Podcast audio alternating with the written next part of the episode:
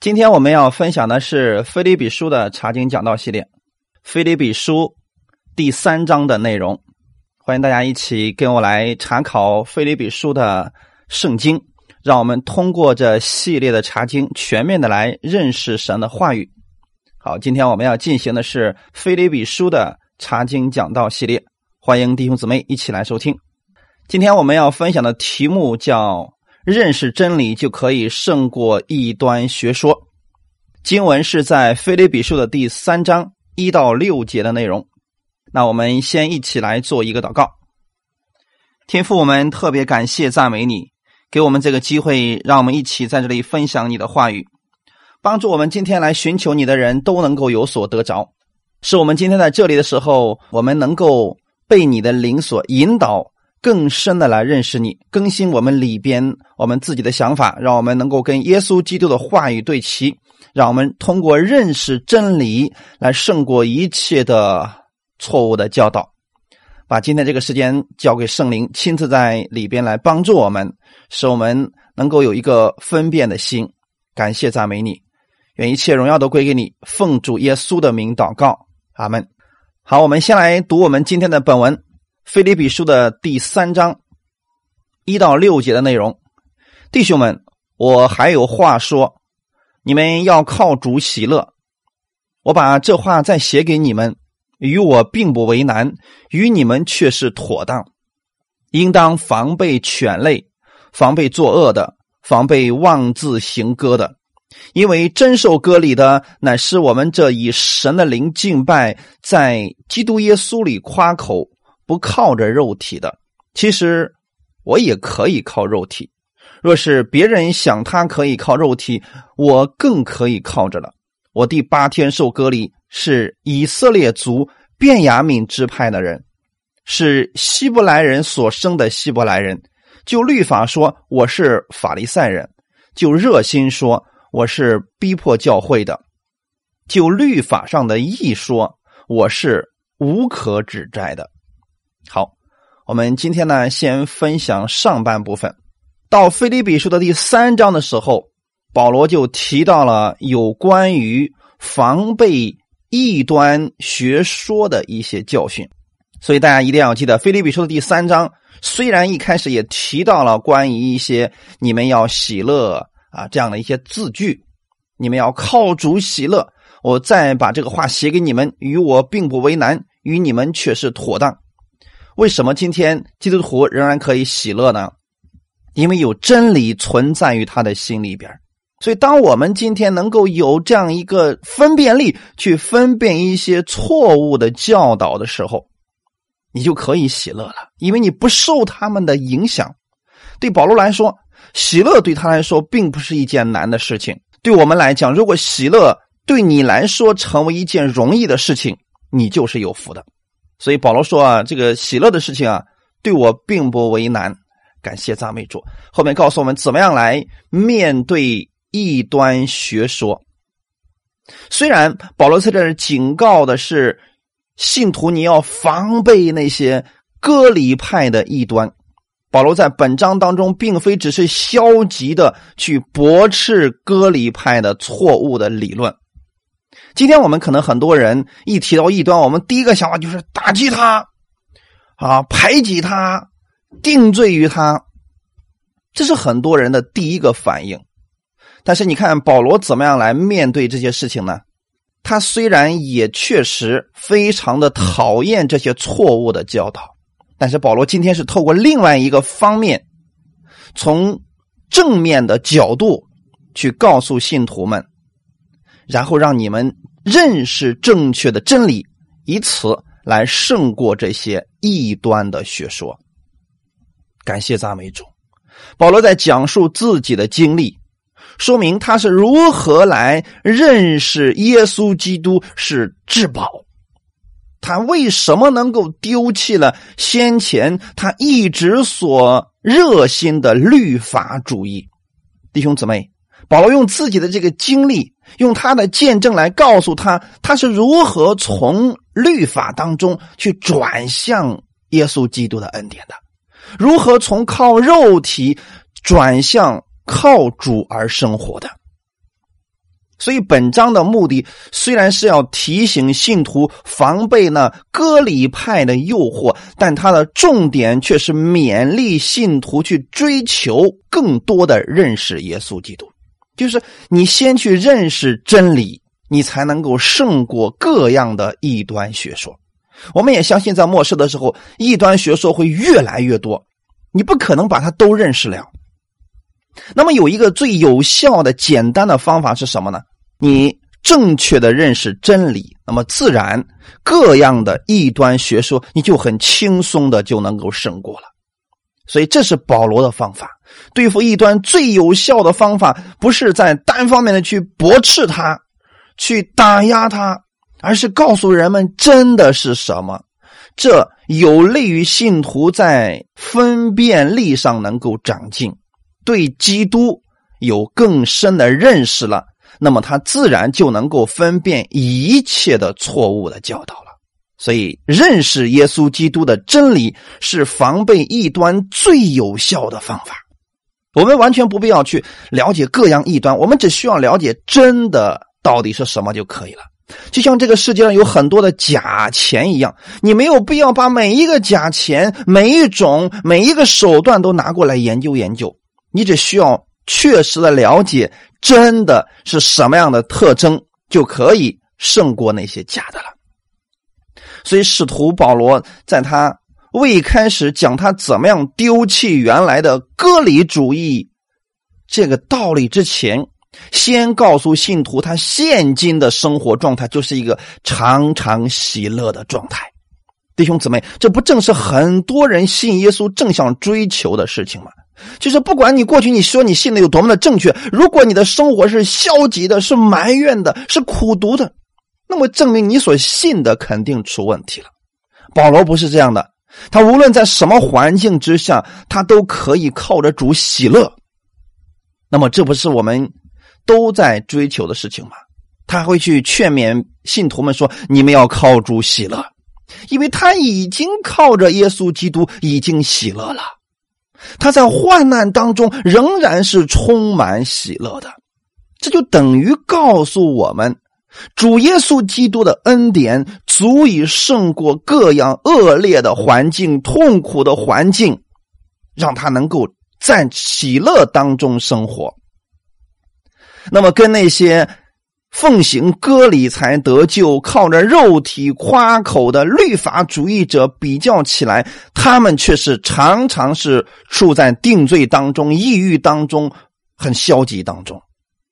主耶稣的恩典绝对可以胜过这些，哈利路亚！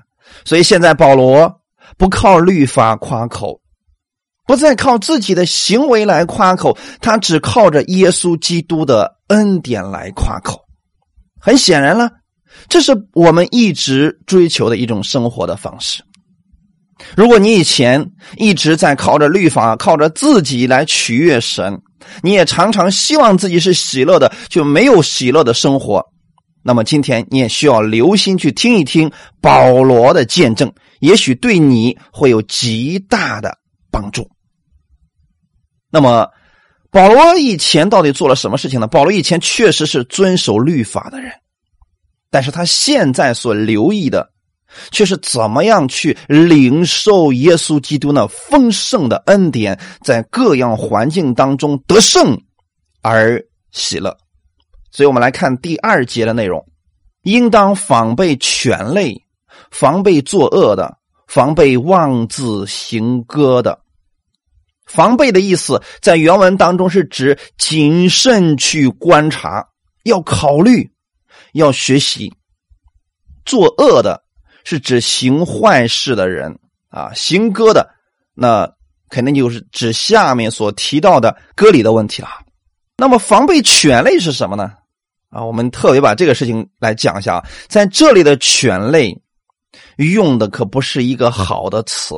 它用的是一个流浪狗那样一个词，呃，就是中东地区的流浪狗，在居无定所的在街上随便找垃圾去吃的那种狗的畜类，他们专吃一些排泄物。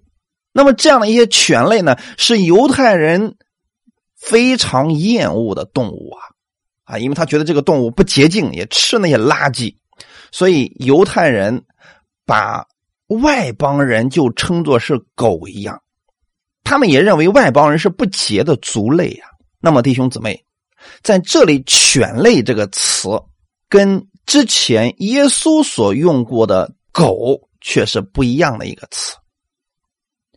在马可福音第七章二十七节，耶稣对他说：“让儿女们先吃饱，不好拿儿女的饼丢给狗吃。”是不是很多人对这节经文很误解？那么今天我们不是讲这一段啊，我们今天是讲这里边用的这个“狗”这个词，它并不是像今天这样带有蔑视的那样一个“狗”的意思，而耶稣所用的是“小狗”那样一个词，有点像宠物狗那样一个概念啊。所以，耶稣的话语当中从来就没有蔑视过任何一个人。但是，本文当中用的“犬类”这个词，确实是带有轻视之意。那么，既然犹太人是这样瞧不起外邦人的，那么保罗就转过来，用犹太人称呼外邦人的方式来回敬他们，说。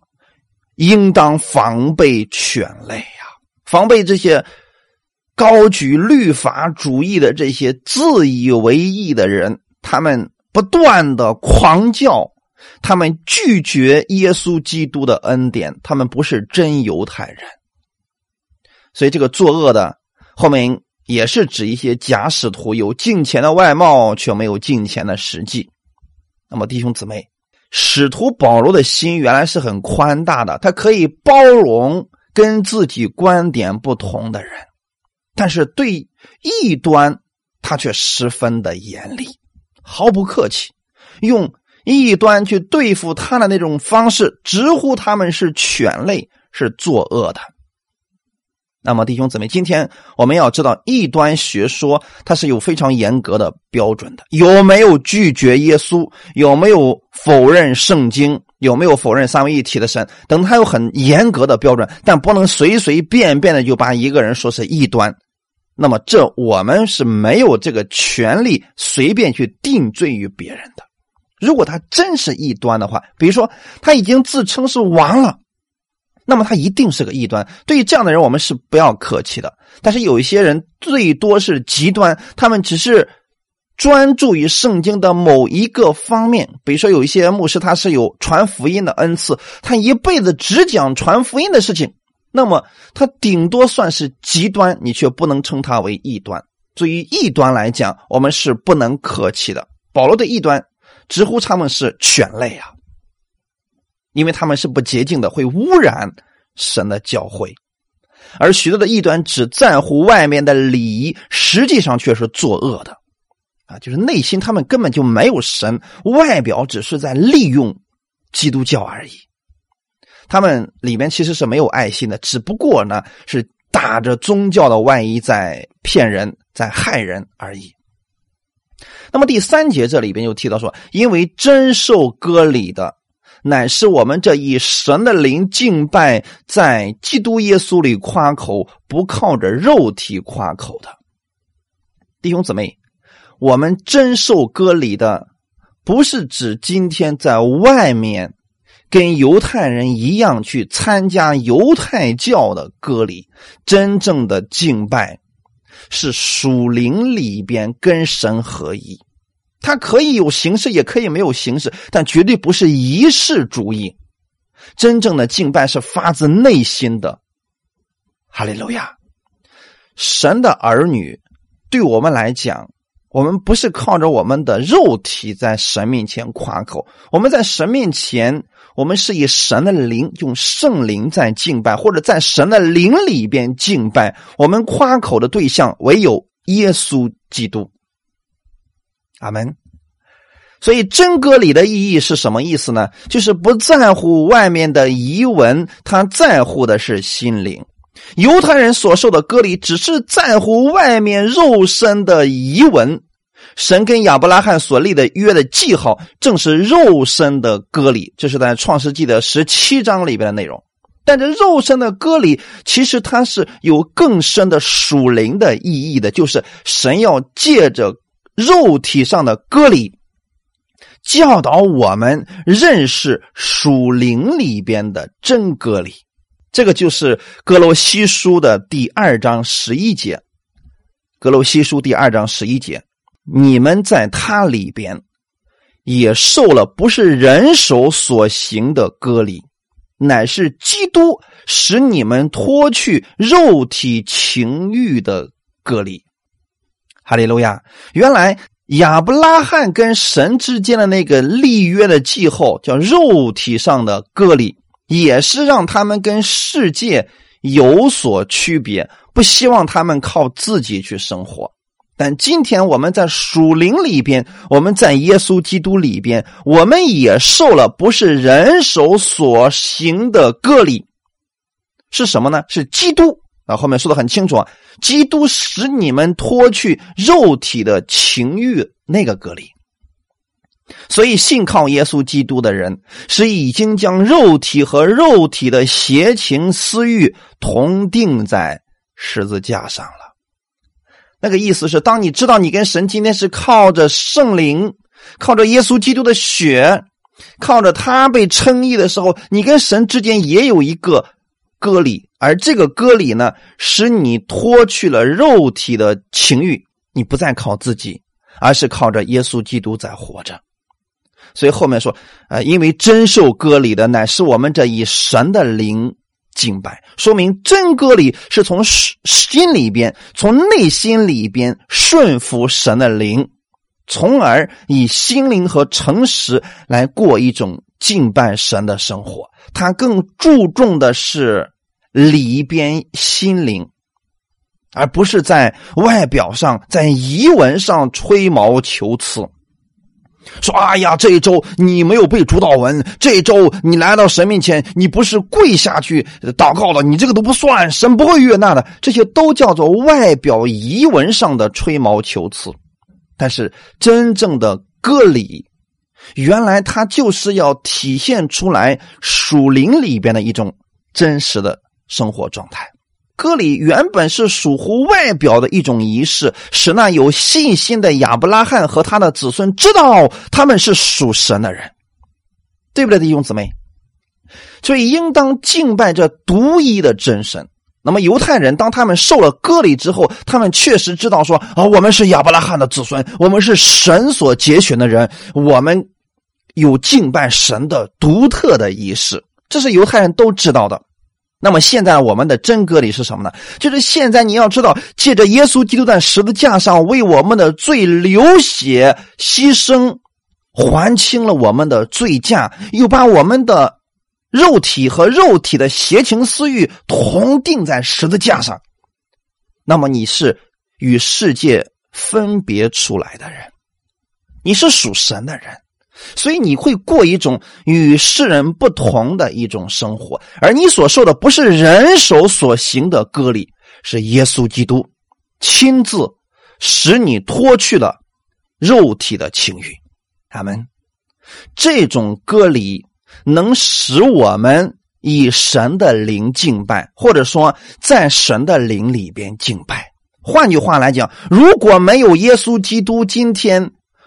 把你从肉体的邪情私欲当中拯救出来，你不可能以神的灵在敬拜，你不可能用心灵和诚实专一的去敬拜神，这个是你做不到的。除非耶稣已经替你流血赎罪，圣灵住在你里边，你才能做这样的事情。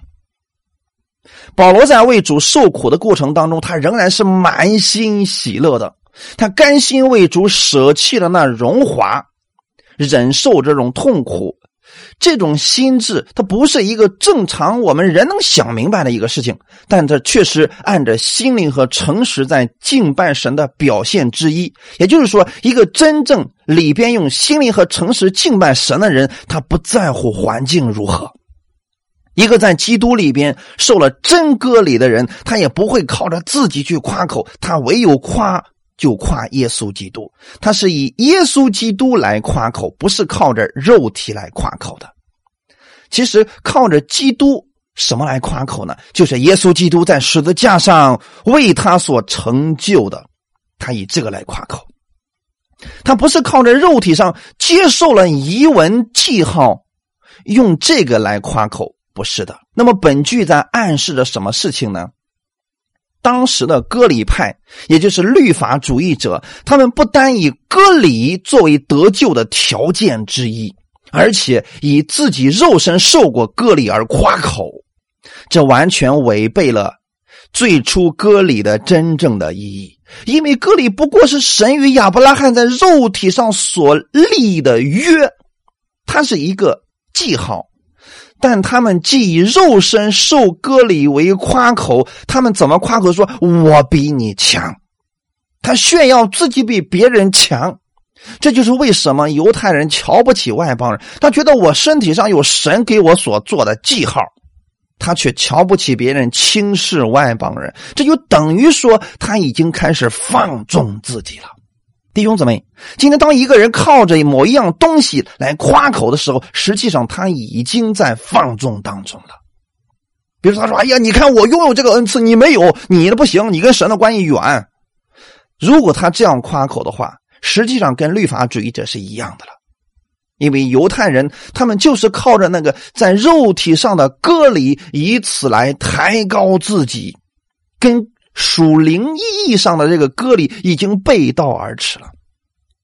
那么在这几节当中，保罗叙述了自己过往的时候热心于律法的一个情形，那么表明他现今是反对凭着割礼来得救的，反对凭着割礼来夸口的。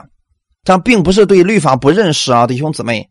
所以今天我们在恩典之下的人，我们对律法要绝对的认识。你不能说你不了解律法，我不认识律法。不不，你需要了解的。保罗他能够从律法里边走出来，在恩典之下，他对律法也是相当的熟悉的。如果说一个人不认识律法，他只在恩典之下，他确实会放纵。那么，当一个人既认识律法又明白恩典的时候，他会珍惜恩典。那些具备律法主义者夸口的那些条件，保罗都具备了。而且呢，保罗比他们更热心律法。他反对那些律法主义者，绝对不是因为自己没守住律法，绝对不是因为自己没受割礼。他曾经是一个标准的律法主义者。这个在加拉太书的第一章十三节到十四节。加拉太书第一章十三节到十四节，你们听见我从前在犹太教中所行的事，怎样极力逼迫残害神的教会？我又在犹太教中，比我本国许多同岁的人更有长进，为我祖宗的遗传更加热心。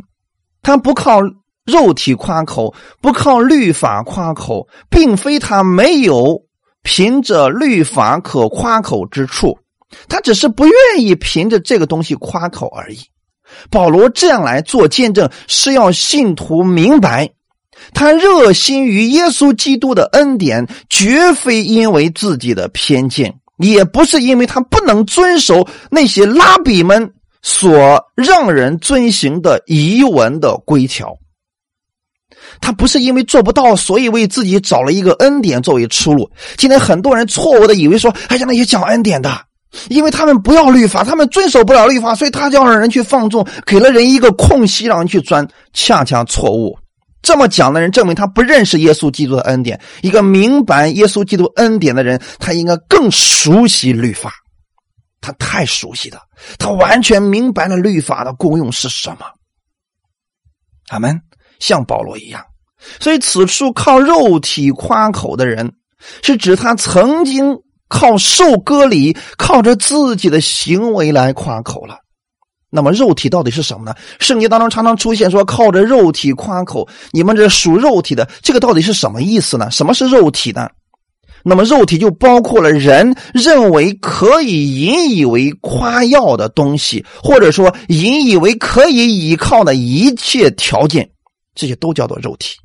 另外一种表达法它也指的是宗教人士内在的一个倾向，就是要靠自我的努力来到神的面前，赢取神的称许和接纳。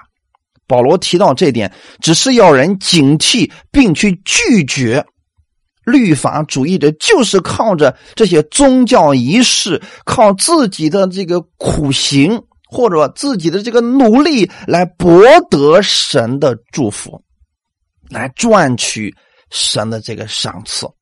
这里的肉体是跟行歌礼有关系。那么本节的意义十分的明确。若是靠着歌礼的人，他们可以靠着肉体夸口的话，以为他们才是正统。你看，现在是不是有很多人都说我们才是正统的、纯正的，你们都是错误的？那么保罗更可以以此来夸口了，因为保罗也受过那样的割礼，也受过严格的律法的一些熏陶，还有受过律法的教导，甚至说他行律法比众人更加的严格。那么今天我们就简单来分享一下保罗究竟他是怎么样在过去在律法下生活的。第五节里边，我第八天受割礼，我是以色列族便雅悯支派的人，是希伯来人所生的希伯来人。就律法说，我是法利赛人。好，我们先读到这里。第五节其实有很多重要的内容，所以我们今天就给大家来分开了一点一点来剖析一下这些经文，让大家知道说保罗所说的话语既精简，但是又非常的重要。首先，第一个是什么呢？他说我第八天受割礼。为什么保罗在这里要提到这个事情呢？因为不是受割礼的人都是有夸口的机会的。原来在当时受割礼的一共有三种人，请听好了，一共有三种人。第一种人由异教归附犹太教，成年时受割礼。大家能记住这个事情吗？他过去信的是别的宗教，但是呢，他后来发现说，我想归入犹太教，那么怎么办呢？你首先就要受割礼。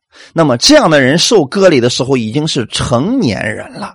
这是第一种，第二种以实玛利的后裔，十三岁才能受隔离；最后一种正统的亚伯拉罕的后裔，就是那个能能有家谱，能够数上去，你是确实属于亚伯拉罕的后裔的，出生之后第八天受隔离啊！你们有没有发现，在律法下是有很多的规条啊？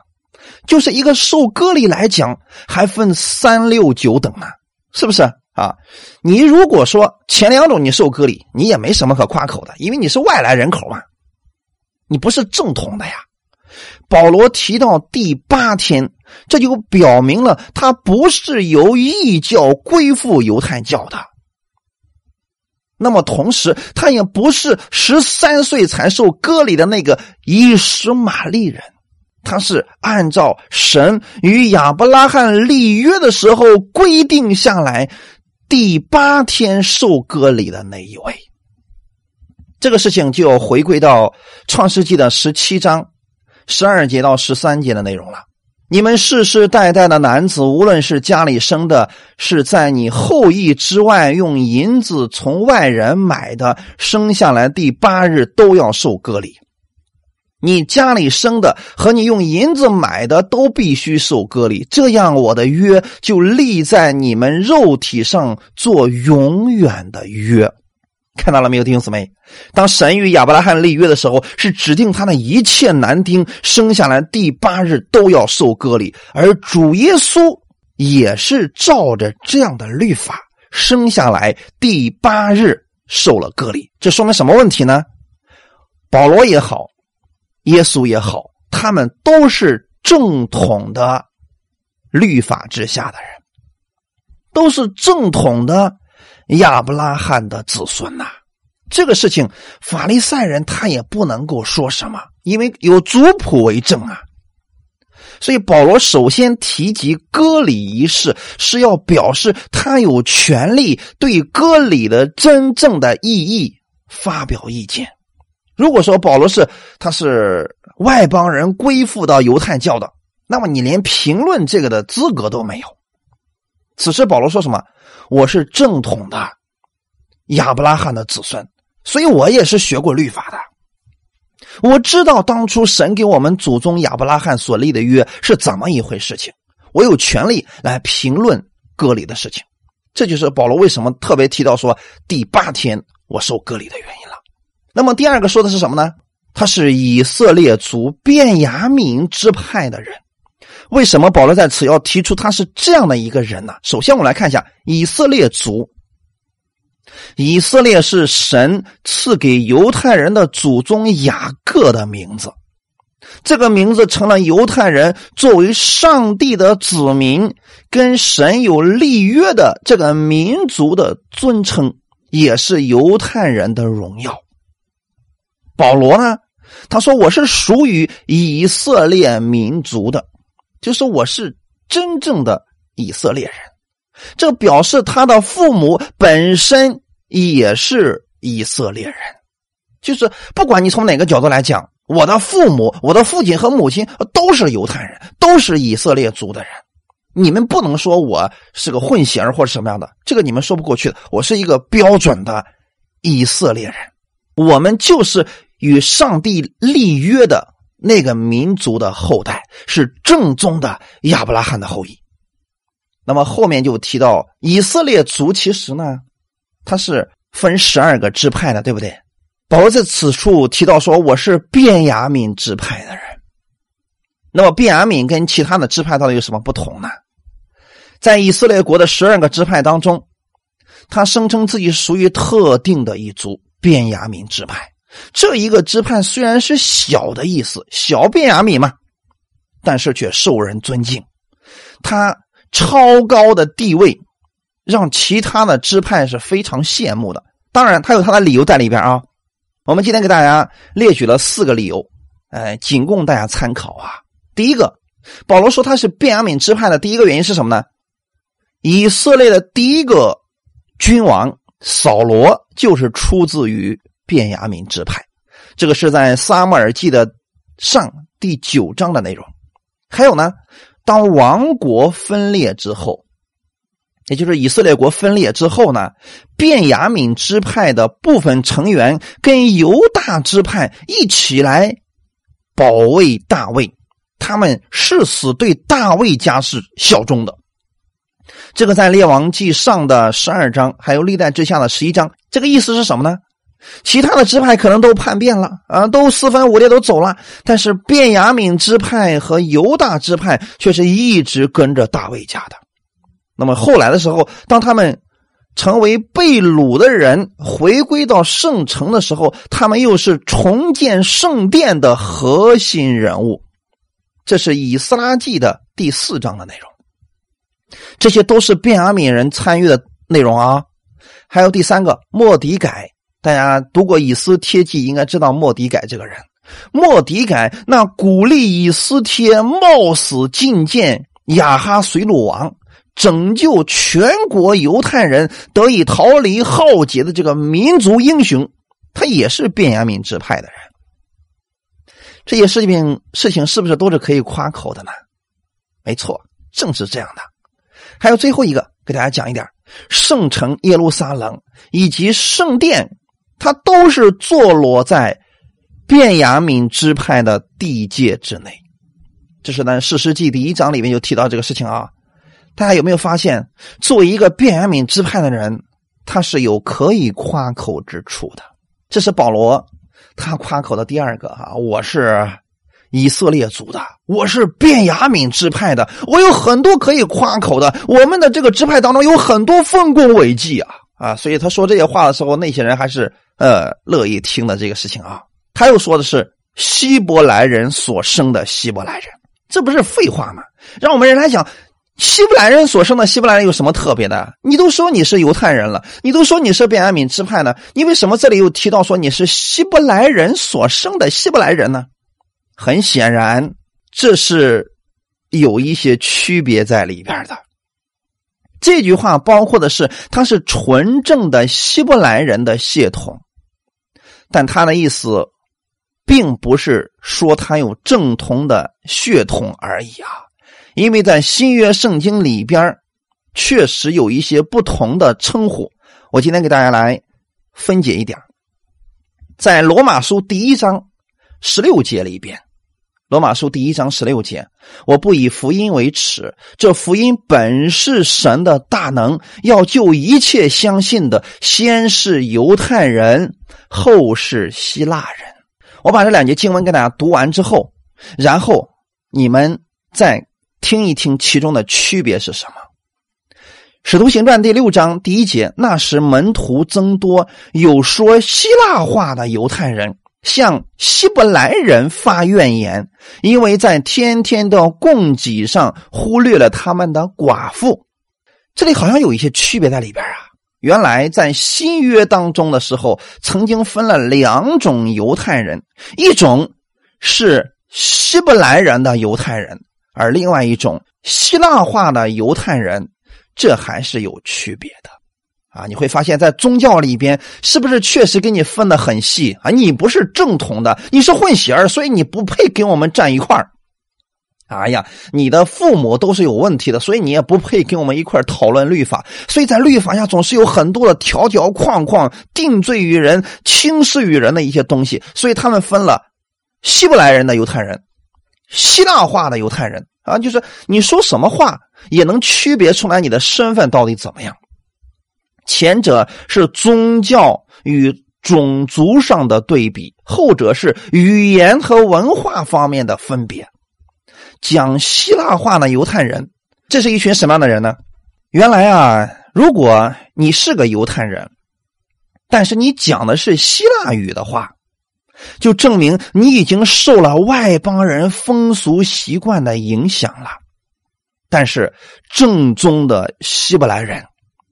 他们不是这样的，他们通常是以亚兰语来彼此交谈的，并且呢，这些希伯来人正统的犹太人，他们参加以希伯来语敬拜的会堂，他们持守犹太人的传统，拒绝被希腊同化，拒绝接受希腊的那些东西，不受他们影响。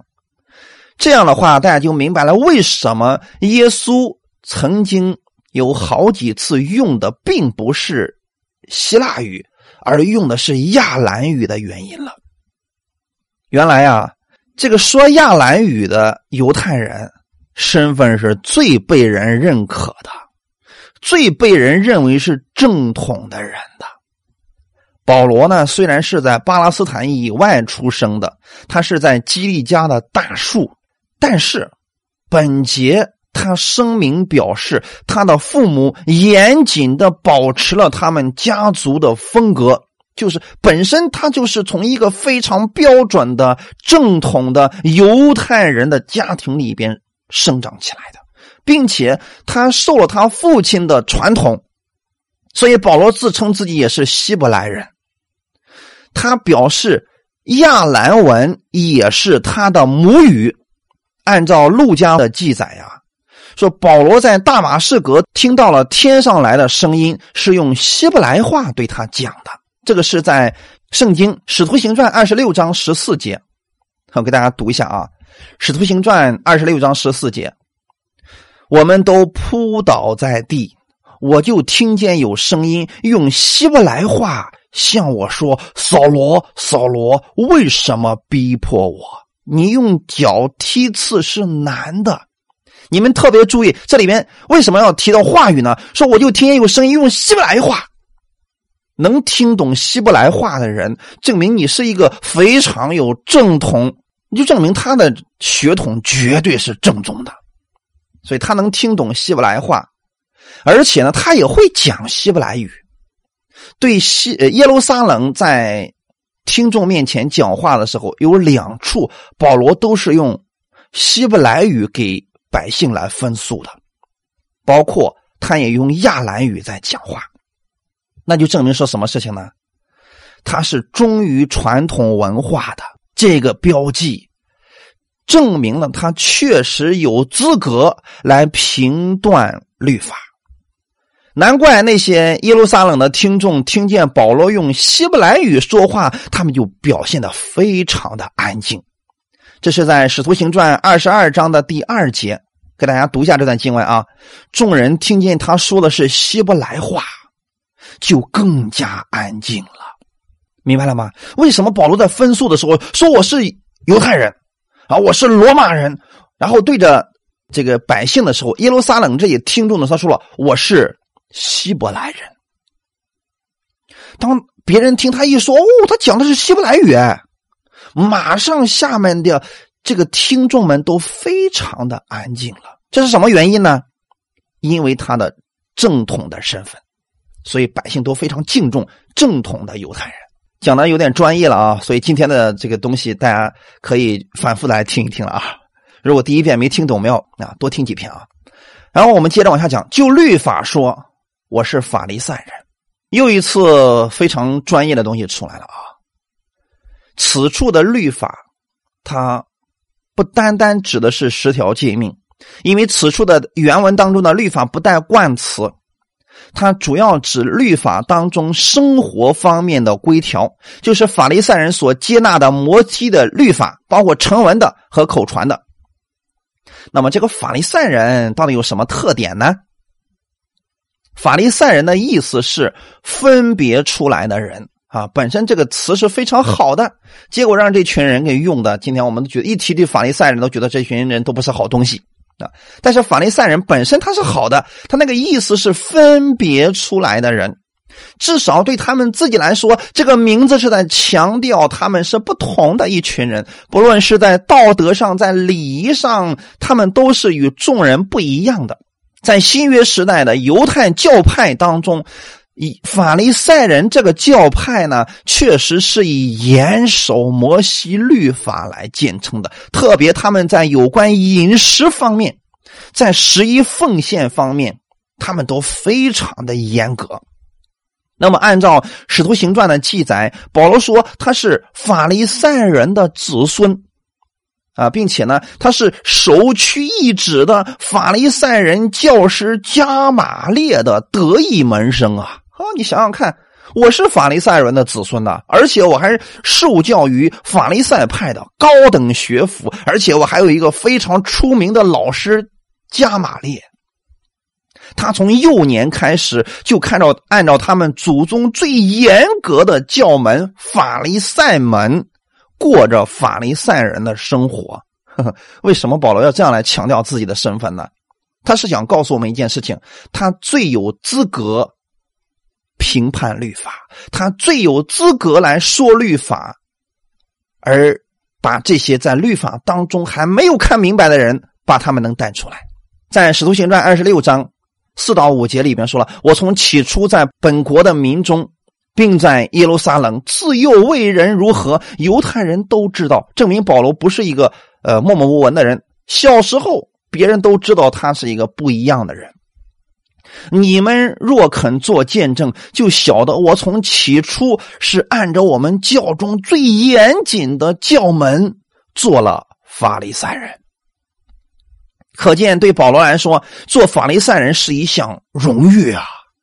他现在说这句话的意思，就是说，在遵行律法的事情上，他已经持守了最正统的信仰当中最严谨的学派所定的标准。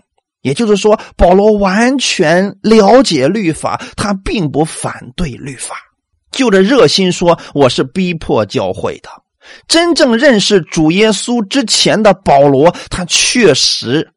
他把他的律法，他对神的热心发挥到了极致啊！但是他怎么评价自己的呢？他说他对神有热心，但是不是按着真知识。这个热心促使他成为了真正的耶稣基督的逼迫者，成为了教会的逼迫者。保罗现在说这个的意思是他以自己的亲身经历和见证为实物教材，现身说法，向。那些在律法下的人去辨明自己，他也是在极力的推荐着耶稣基督的恩典。阿门。这就是提摩太前书第一章十五到十六节说：“说我过去啊，我是罪人中的罪魁呀，但我这样的人还蒙了神的怜悯。”他就是在说自己嘛。我过去是逼迫教会的，但是耶稣基督的怜悯今天在我的身上了。哈利路亚！他这是提出了过去他在犹太教当中的一些成就，然后说就律法上的意义来说，我是无可指摘的。我们可能觉得说保罗说这个话是不是有点狂妄了？谁敢说自己的律法上的竟然还是无可指摘的呢？但是这里的律法上的义，它指的是什么呢？符合神旨意的属灵方面及其道德方面的质素。此处的律法上的义，首先是律法里边所要求的正常的行为，也就是你不能违背律法，不能让人看出来你是违背律法的人。但是法利赛人最关注的问题就是如何在神面前得称为义。对他们来说，称义的方法就是好行为，你必须有好行为。就算你进入犹太教，你也必须有好行为。律法上的义的意思就是律法所要求的人可以在神面前称义的正当的行为。这不仅包括了律法当中礼仪方面的规条，还包括了律法当中所提到的所有的教训，对不对？应该是这样的理解了吧？你这你不能把律法上的义理解为说，哎呀，我这个呃某一方面我遵守了，其他方面我不要紧，不是这样的。它应该是所有的，不仅仅是礼仪方面，还包括道德伦理方面，全部都得遵守了。但是在这一方面，保罗声称他作为法利赛人的时候，自觉就觉得自己是无可指摘的。这句话不是仅指他外面的行为，在人的眼中是无可指摘的。弟兄姊妹，我们听好了啊，就是保罗呢，此处在说的这个无可指摘的意思，他指的只是在。那些律法主义者的眼中，他是无可指摘的；在犹太人当中，他是无可指摘的，但并不是在神面前啊。如果按照神律法的标准，保罗绝对不能说自己是无可指摘的。这个保罗是清楚的，但是呢，保罗知道律法所要求的是什么，保罗知道律法真正的标准是什么，跟他之前所认识的律法的标准是不一样的。今天我们知道吗？在恩典之下的人，你不应该轻视律法，你不应该轻视十诫，你应该知道说，恩典的标准比十条诫命的标准是更高的，是不是，弟兄姊妹？这是保罗所明白的，也是我们应该明白。今天绝对不能说：“哎呀，律法已经过时了，律法已经被废除了，呃，律法已经被耶稣真这个成全了，我们无所谓了，不要律法了。”这种说法本身就是不了解什么是恩典。保罗知道说，他知道律法的要求是什么，在人的面前，没有一个人可以靠着律法用此在神面前称义的。你在人面前可以说：“啊，我已经遵守律法了。”但你在神的面前绝对不能以此来夸口的。在犹太教的信仰当中，特别是杰出的过去的一些拉比，他们是这样来看待律法的。请听好了，这个观点是错误的。但是我要给大家来分解一下，为什么保罗说在律法上的义他是无可指摘的？因为在犹太教当中，律法主义者他们有错误的对律法的解说。我今天告诉大家，他们错误的观点是什么？一些犹太教的拉比们，他们认为。圣徒包括亚伯拉罕、摩西、以利亚，他们被神接纳，因为他们没有犯过罪，能理解吗？就是他们已经把这些人理解为是无罪的人，是由于上帝所赐的律法，他们都遵守了，所以他们被神那样的赐福。这个在哪里有依据呢？犹太人的经典法典《塔木德》一书当中，便提到了这样的事情。这里提及有一个拉比呢，对自己的义是极具有信心的。他认为他现在的行为足以使他的那个世代的人免受惩罚，有点像耶稣啊？就觉得说我已经遵守了所有的上帝的十诫律法当中所要求的，所以我的这个行为已经可以让我这个世代的人免受审判了。当时认为说，如果说当时有两个人可以得救，那么一定是他还有他的儿子。嘿，这个是塔木德当中的一个故事啊。所以说，拉比们就认为说，完全的遵守律法是有可能的。保罗这句话其实是有他的原因的，因为保罗也知道这个事情，有很多的靠着律法去夸口的人，他们就是认为说我可以遵守律法，因为在我的前辈当中，像亚伯拉罕他都遵守了啊，摩西都遵守了，以利亚都遵守了，还有呢。之前的拉比也有人遵守过了，他们都被神祝福了，他们都被神接纳了，我也可以。那么在福音书当中，曾经有一个少年的官，他就问了耶稣说：“夫子啊，我当行什么善事才可以承受永生呢？”你要知道，他们是受了拉比的教导。如果拉比说我们都遵守不了十诫，我们人不可能遵守十诫，我们不可能靠着律法称义，那么这个少年少年的官就不可能去问这么一个愚蠢的问题。正是因为有拉比教导说，你们努力的遵守十诫，你们可以被神祝福，你们靠着律法可以被称义，所以有些人才会用尽一生在律法面前去靠着律法来称义的。但是保罗他却非常清楚的知道，虽然我在他们面前，我在人的面前，在这些律法主义者的面前，我已经是无可指摘了，但是我仍然不能够靠着律法称义，我仍然不能说我是无罪的。如果我犯了罪，我也需要有一个赎罪祭。那个赎罪祭是什么呢？耶稣基督。保罗因为正是明白了这一点，所以保罗说：“今天我可以说我是无可指摘的，在神面前，是因为耶稣基督是我的赎罪祭。我靠我自己，我完全不可能遵守神的全部律法，我不可能靠着律法称义。这是一个在犹太教当中最严格的律法之下成长起来的一个人的一个结论。”所以弟兄姊妹，今天你们是不是对保罗又有了深新的认识、深刻的认识了？保罗很多的言语都不是废话，他有自己的见证在里面，他对律法的认识今天超过了我们所有的人。所以弟兄姊妹，今天我也愿意大家，如果你们有这样的机会，读一读旧约圣经，你去仔细的了解一下这个律法当中的一些东西，你就知道说，今天我们唯有靠着耶稣基督的恩典，我们才能在神面前称义。律法主义者。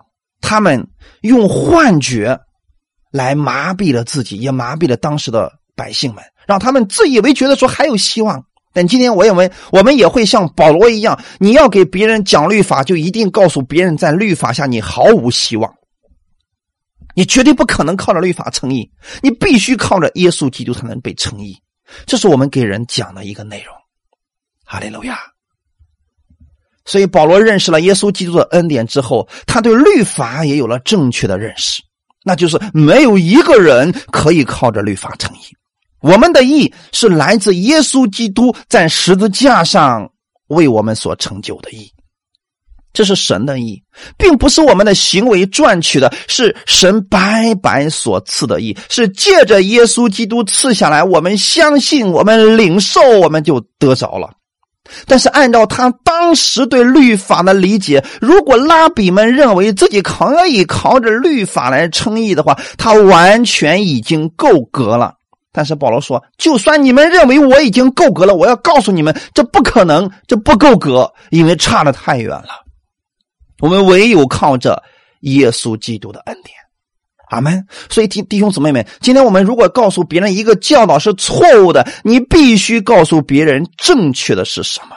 如果你告诉别人靠着律法不能称义，那么你一定得用律法来告诉他们律法的标准是什么，怎么样做才能够达到神的标准。这些你必须对律法要熟悉，是不是弟兄姊妹？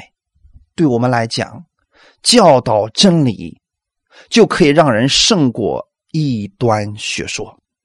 那我们今天最后做一个总结。保罗虽然也教导人拒绝律法主义者的错误学说，就是不要让人靠着割礼啦、洗礼呀这些东西来得救了。但是保罗却不是去打击他们，不是去毁谤他们，而是将真理写明，以此让我们有分辨力，教导真正的正确的东西，就可以胜过一切错误的东西。哈利路亚！所以我愿意我们弟兄姊妹正确的认识耶稣基督的恩典，你就可以正确的认识律法。阿门。好，那么今天我们就讲到这里。下回我们将继续分享教导真理胜过异端学说。一起来祷告，天父，我们特别感谢赞美你。是的，今天让我们看到了保罗给了我们非常正确的真理的分辨的方式。我们对于今天那些在律法下的人，我们不应该是打击他们，不应该是毁谤他们，而是去包容他们。我们不是靠着肉体夸口，我们也不是靠着我们的行为在神面前夸口，我们是靠着耶稣基督的恩典，我们能够站在神的面前。天父，我谢谢你，让我明白了你的恩典，让我知道靠着律法，靠着我的行为，我不可能这样被你祝福。但是今天我已经是蒙福的人了，因为是耶稣基督在十字架上为我所做的，他流出宝血，使我的罪得着了赦免。他成全了律法，使律法的意义今天成就在我的身上。所以天父，你如此的恩待我，你如此的帮助我、供应我，都是因为耶稣基督在十字架上所做的这一切。而这一切，当我明白的时候，我愿意用心灵和诚实来敬拜你。耶稣基督永远是我夸口的对象，我不再靠着自己的行为夸口。因为这一切都是天父你白白所赐给我的，我感谢你让我明白了这样的真理，让我能够持守这样的真理，把基督的真理传扬出去。感谢赞美主，奉主耶稣基督的名祷告，阿门。